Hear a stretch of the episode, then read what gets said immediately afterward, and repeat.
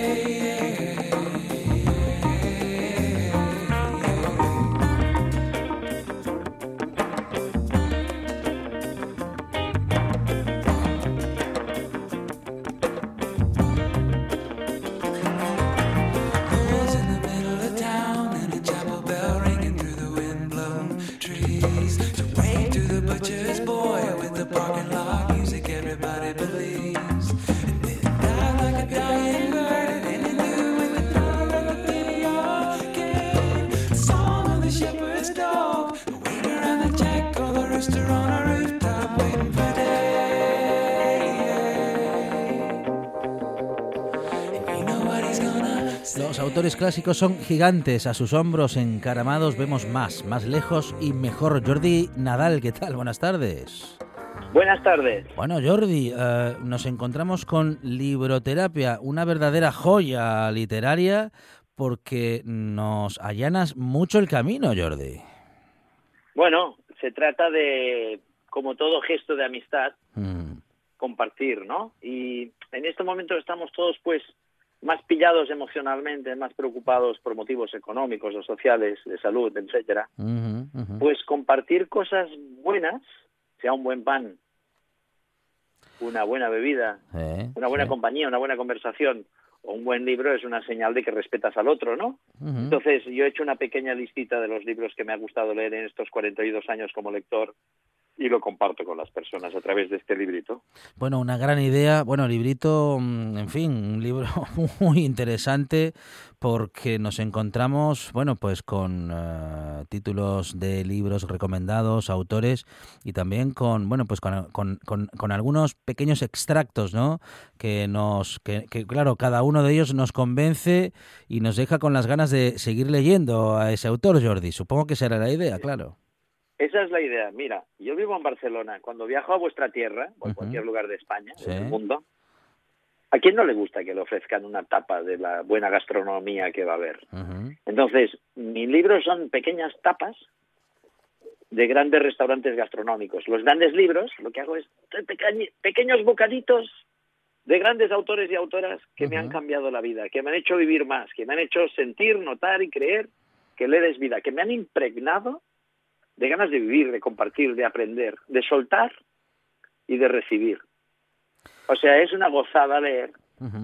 Y como toda gozada, cuando lo disfrutas, te gusta contarlo y compartirlo. Con amigos y con personas a las que no conoces, pero a los que tienes ganas de tratar como amigos. Ahora que, insisto, estamos pillados, dicen que la tercera ola será de salud mental, una señal de buena salud mental es compartir y celebrar las cosas buenas.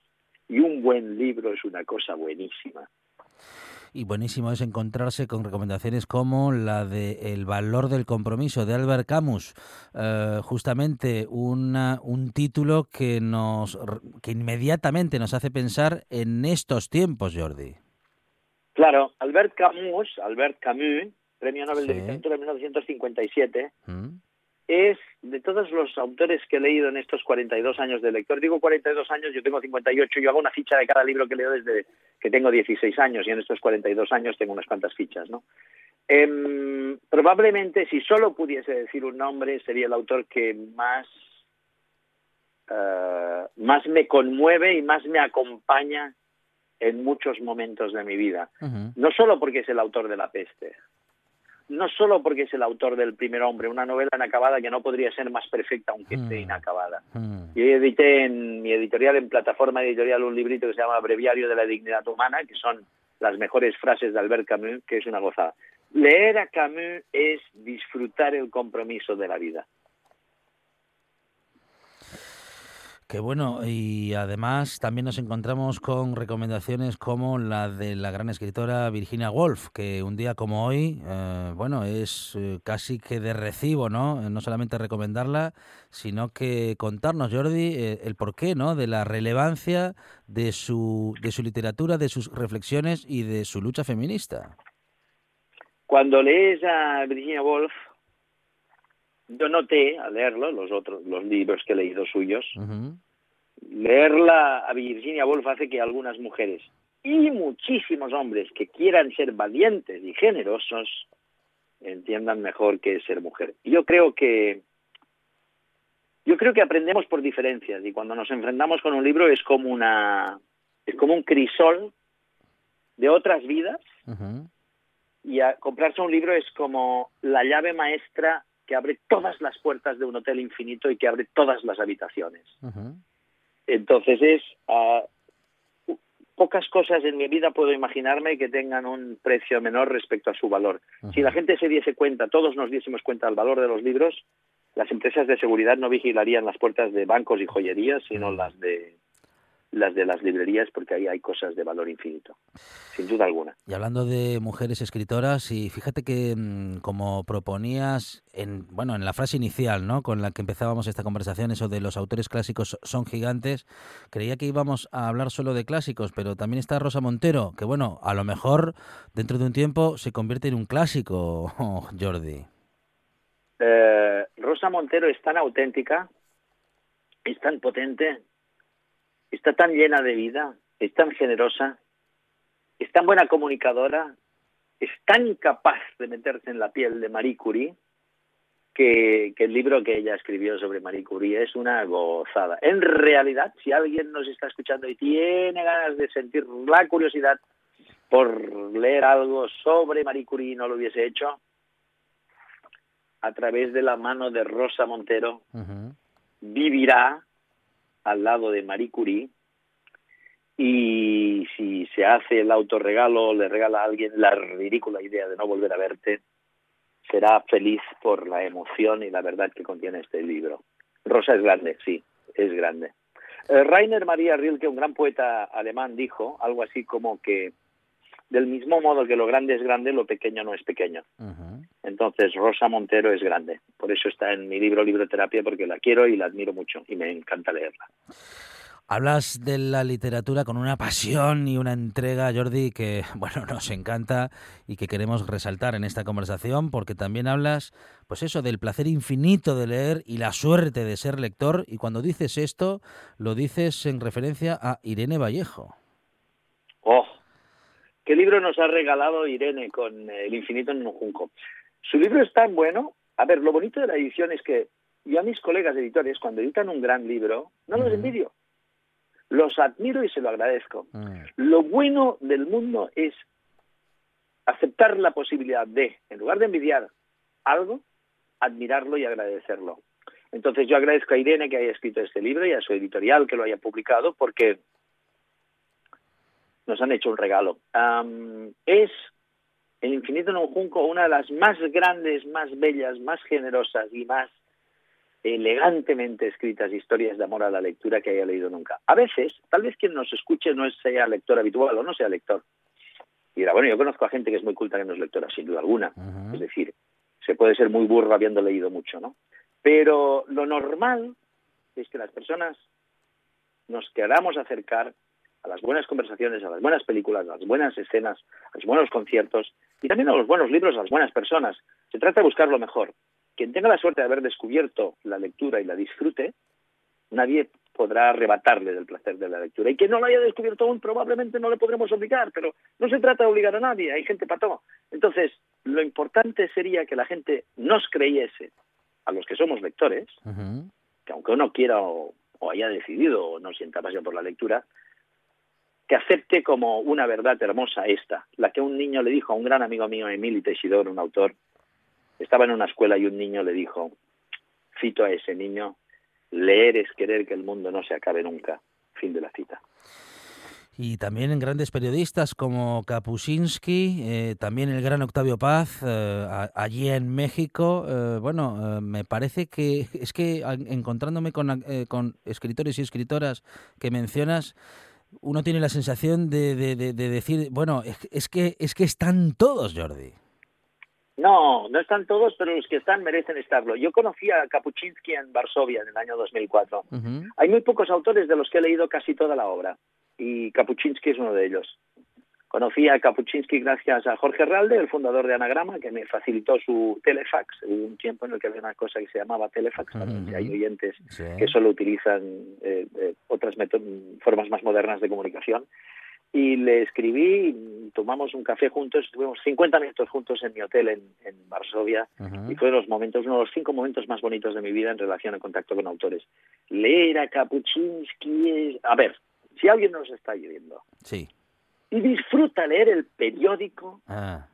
por favor, que disfrute leyendo a Kapuczynski, porque yo no conozco mayor placer que venga el fin de semana y poder leer un periódico en papel, en sábado y en domingo. Y bien escrito y bien escrito, con buenos artículos de opinión que te enseñen a pensar, que no te confirmen tus prejuicios. Hay que leer a Kapuczynski para enamorarse del otro, caramba. Mm. Estaríamos de mucho menos mal humor en España si todos hubiésemos leído un poquito y entendido un poquito a Richard Kapuczynski.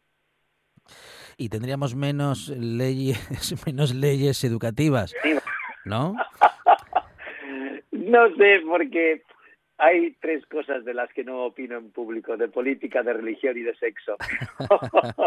Pero, porque son, como decía un amigo, no hay preguntas indiscretas, hay respuestas indiscretas. Lo que sí mm, sé mm. es que si no nos enamoramos y respetamos dos profesiones básicas, que son los maestros en sentido amplio y los médicos en sentido amplio, médicos, médicas, etcétera, hombres, mujeres, enfermeros, enfermeras, etcétera, si no nos enamoramos, respetamos, admiramos y cuidamos a médicos y maestros, nuestro futuro no vale mucho la pena.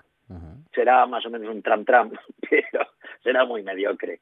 Entonces nos tendríamos que enamorar de la gente que sabe y cuidarlos y reconocérselo de muchas maneras, no solo con aplausos a las ocho, tratándolos bien, pagándoles bien, etcétera, etcétera.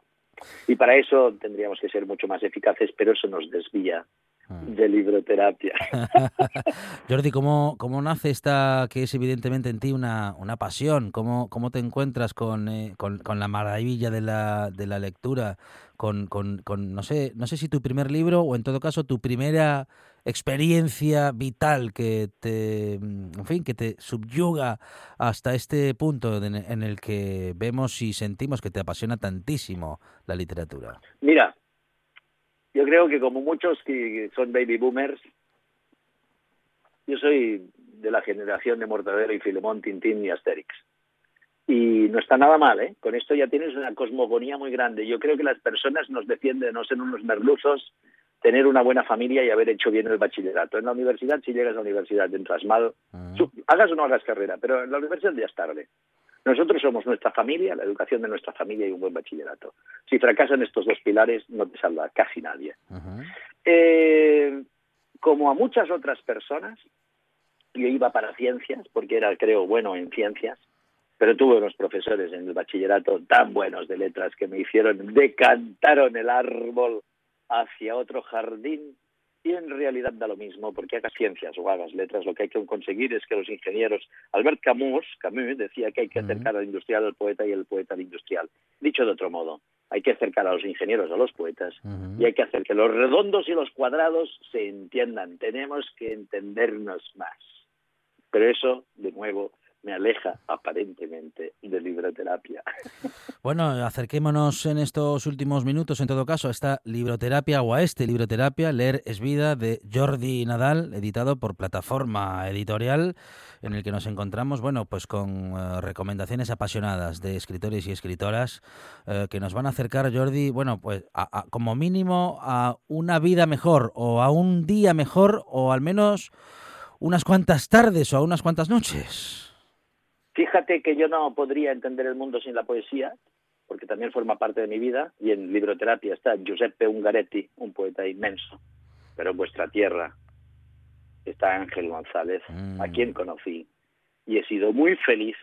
Si existe cielo y me muero y me he portado bien, yo en la entrada diré que fui amigo de Ángel González, porque soy muy feliz recordando y agradeciendo uh, los poemas y la persona de Ángel González. Bueno, y si le faltaba algo a tu libro para estar completo, una introducción del gran Luis Alberto de Cuenca, hablando de grandes escritores y digamos que buenos conversadores también, gente con la que apetece encontrarse y pasar minutos, Jordi.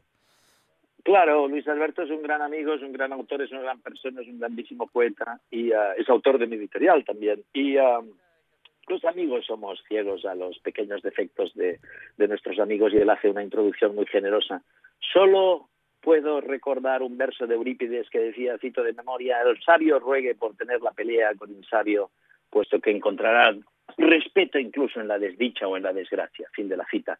Lo bonito del mundo de la cultura, si la cultura es real, es que las personas con cultura son infinitamente más humanas y son bastante más incapaces de ser crueles. No me sirve aquello que dicen que los nazis eran muy cultos y escuchaban conciertos de Schubert. No, puede que escuchasen Schubert, pero no eran incultos, no habrían entendido nada. La verdad, el verdadero reto de la humanidad es tener una cultura fuerte que te permita entender muchas otras culturas, o, como decía el gran autor portugués Miguel Torga, cito, lo universal es lo particular sin fronteras, sin de la cita. Tenemos que ser mucho más universales, amando profundamente lo nuestro y quitándole las fronteras. Libroterapia, leer es vida de Jordi Nadal. Jordi, muchísimas gracias. Fuerte abrazo. A vosotros, a vosotros por vuestra generosidad. Hasta pronto.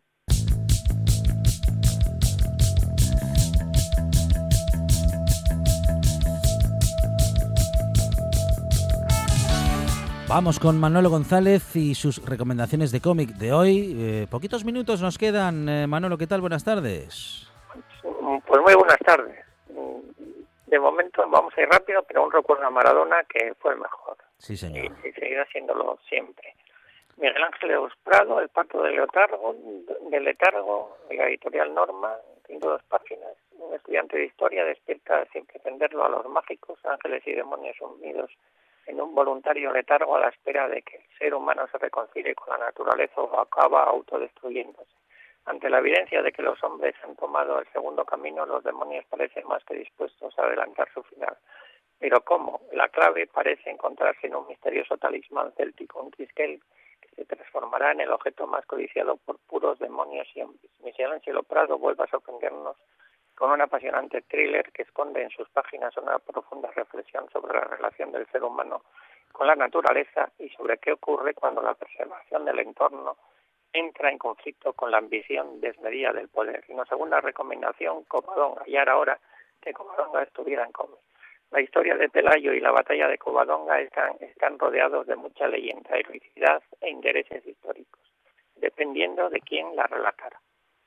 Sirva este cómic para sirva este cómic como hilo para unir todas estas historias y los hechos propiamente contrastados. Muchas ideas preconcebidas y relatos del imaginario común se han suavizado para hacerlos más terrenales y posiblemente más acordes a una realidad que nunca llegaremos a conocer a ciencia cierta, por lo que no te tomes todo lo expuesto como una verdad absoluta.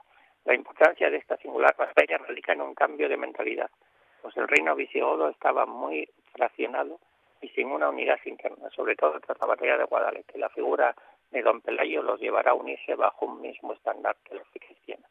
De esta manera dio inicio a un reino, una única religión y un enemigo común.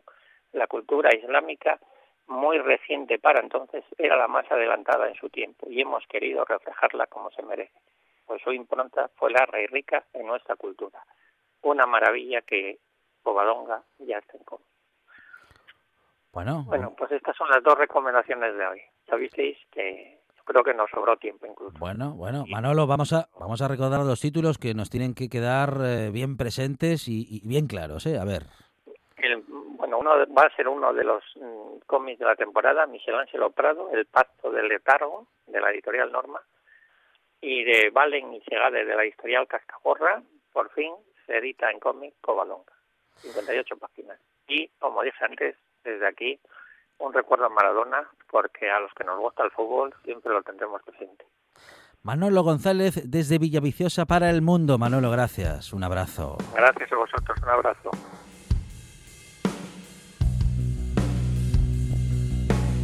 Y no, no, no habla de fútbol, no. Habla de las cosas del día a día. Alejandro Ortega. Buenas tardes, buena gente. Esta historia ocurrió un 15 de junio de hace un par de años en Cangas del Narcea. Un joven accedió a los servicios de un pub armado de su telefonillo con cámara. Abrió la puerta del recinto de un inodoro y allí estaba otro joven que consumía lo que los autos del juzgado definen como una sustancia blanca. El primero de los jóvenes grabó al consumidor y posteriormente repartió a otros el contenido de lo grabado. El que consumía la sustancia blanca le puso un pleito al grabador y ahora la Fiscalía pide tres años de cárcel al grabador por su delito contra la intimidad. Es que ya no se pueden consumir tranquilamente sustancias blancas en los váteres de los bares sin que llegue alguien y te grabe en plena acción. Porque vamos a ver, si te metes en tu cuerpo serrano sustancias blancas y lo haces en la intimidad de un inodoro, es porque no quieres que el personal te vea y menos que las imágenes de tu acción se propaguen por las redes. A ver si no. Lo más curioso de toda esta historia es el extremo cuidado que se pone al describir lo que el descubierto joven, que por cierto estaba festejando su graduación, consumía.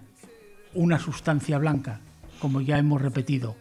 Podía ser harina, azúcar o leche, porque tampoco sabemos si la naturaleza del producto era sólida o líquida, y de ser sólida, si estaba más o menos en pedazos compactos o en estado pulverizado.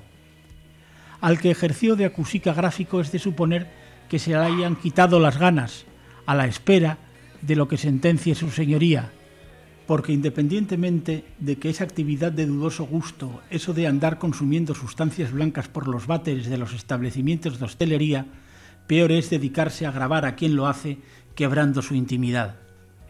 Uno ya sabe que al contar esta historia lo que levantará son amplias especulaciones sobre lo que un recién graduado hacía en un retrete consumiendo una sustancia blanca y la exacta naturaleza de esta, pero esa cuestión no es la cosa que ahora se está juzgando, así que cada cual con su imaginación.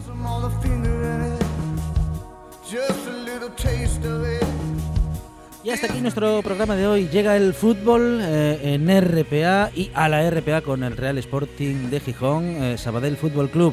Y nos despedimos hasta mañana y damos paso a nuestros compañeros eh, de tiempo añadido en el día en el que ha muerto Diego Armando Maradona, el mejor jugador de fútbol de todos los tiempos. Regresamos mañana aquí a RPA con más buena tarde y más radio. Hasta mañana.